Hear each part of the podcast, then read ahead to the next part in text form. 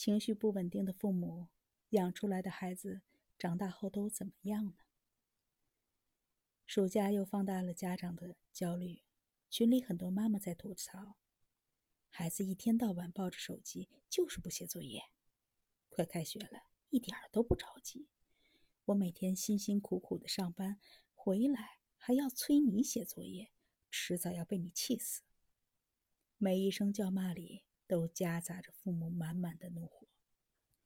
或许在父母眼里，孩子不听话、不懂事，我们恨铁不成钢，发个脾气教育一下没什么问题。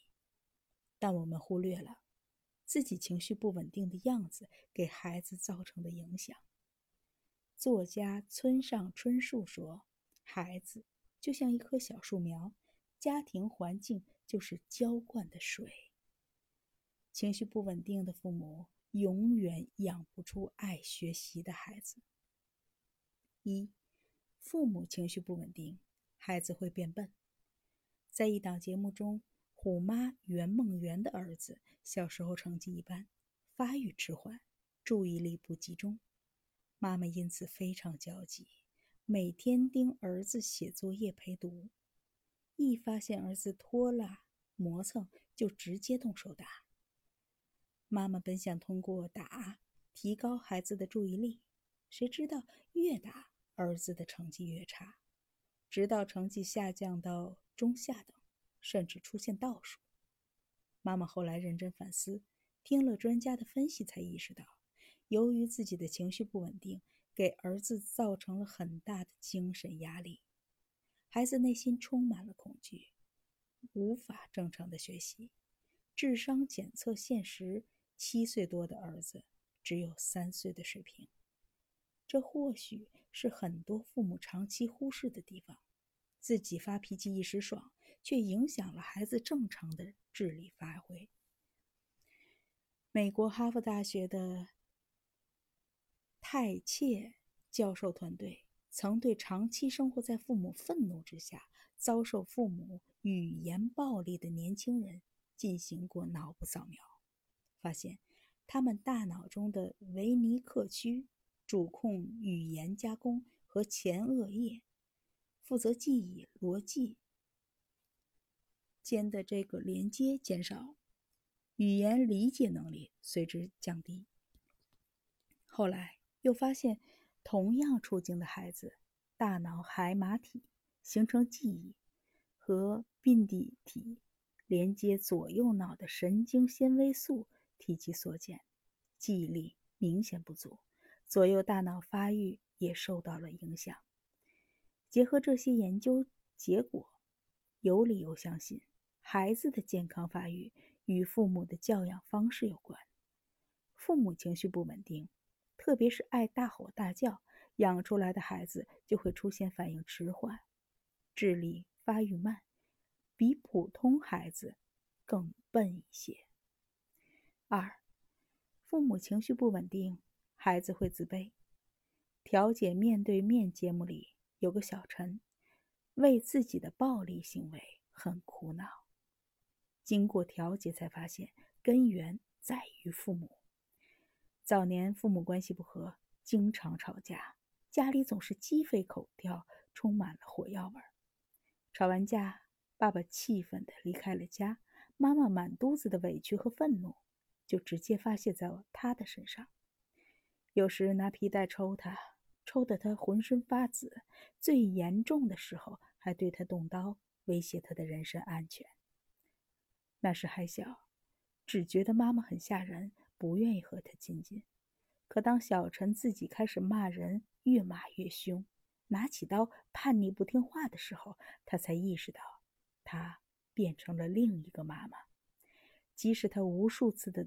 厌恶妈妈对他所做的一切，但妈妈的暴脾气正潜移默化着的塑造他的性格。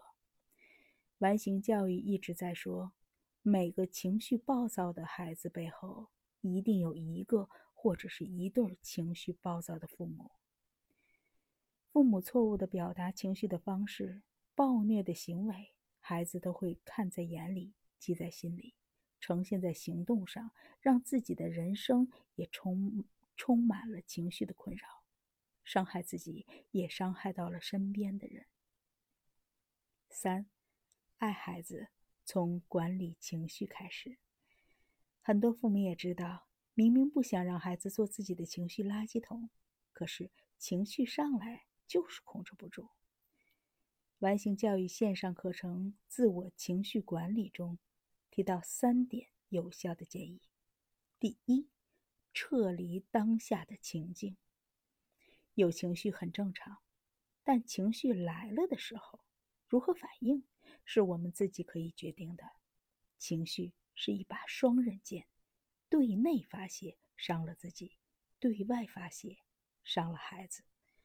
最好的方式是先停下来，身体先撤离那个场景，情绪的强度就会逐渐降下来。因为情绪本身也是一种能量，像潮水。涨落，来得快，去得也快。只要我们不抓住它不放，它很快就会溜走。二，接纳发生的情绪。情绪发生的当下，我们所有的反应都在对抗这个情绪。潜台词是我不要这个愤怒，所以我们对孩子发脾气。实际上是把情绪转移给了孩子。作为成人，尚且无法处理好情绪，一个孩子又如何处理呢？只有接纳情绪，情绪才能流动，才不会被积压，不会再次爆发。可以找个安静的地方陪伴自己的情绪，像陪伴一个不受欢迎的老朋友一样。我们做到了一次，就能做到第二次。长期下来，我们接纳情绪的速度就会越来越快，管理情绪的能力就会越来越高。三，了解情绪的根源。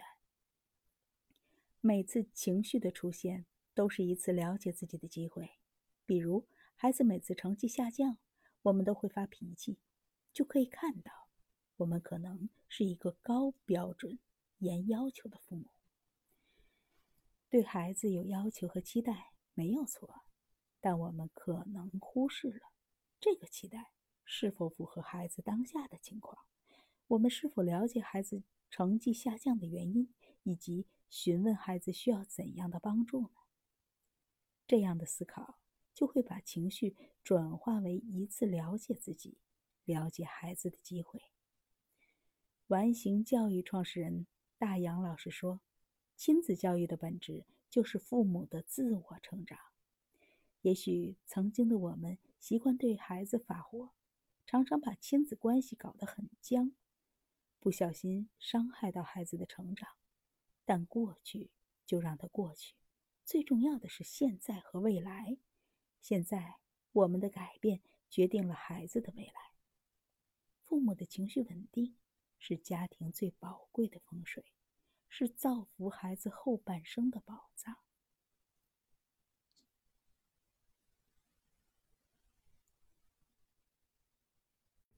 欢迎关注公众号“完形吧”。